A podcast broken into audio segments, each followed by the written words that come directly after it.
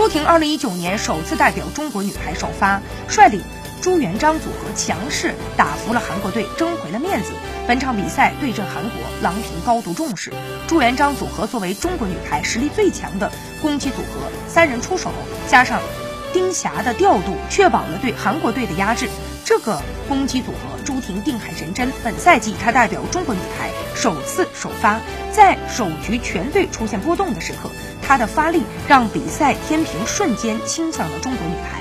下周中国女排将转战香港，连续对阵日本、荷兰、意大利。朱元璋组合、丁霞组合面对强队时，将拿出怎样的攻击实力？引人关注。